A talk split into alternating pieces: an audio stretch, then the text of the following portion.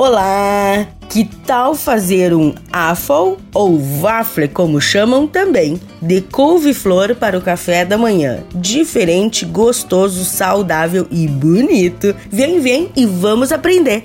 Anote aí: 6 tiras de bacon, um ovo, 3 xícaras de couve-flor. Passe no ralador para que ela fique bem fininha.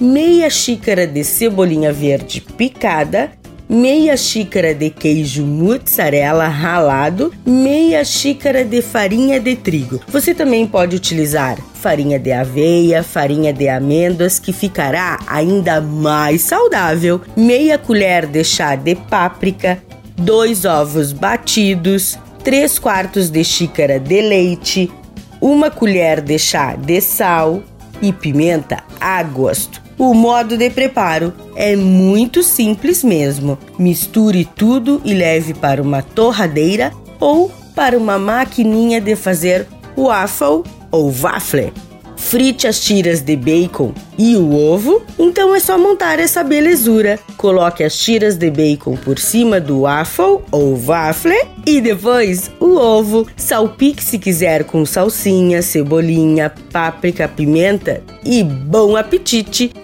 Dica da Zana: passar um requeijão, um iogurte natural com fio de mel Fica sensacional esse café da manhã, hein? E não se esqueça, se você perdeu esta ou qualquer outra receita, acesse o blog do Cozinha Viva, está lá no portal Leovê.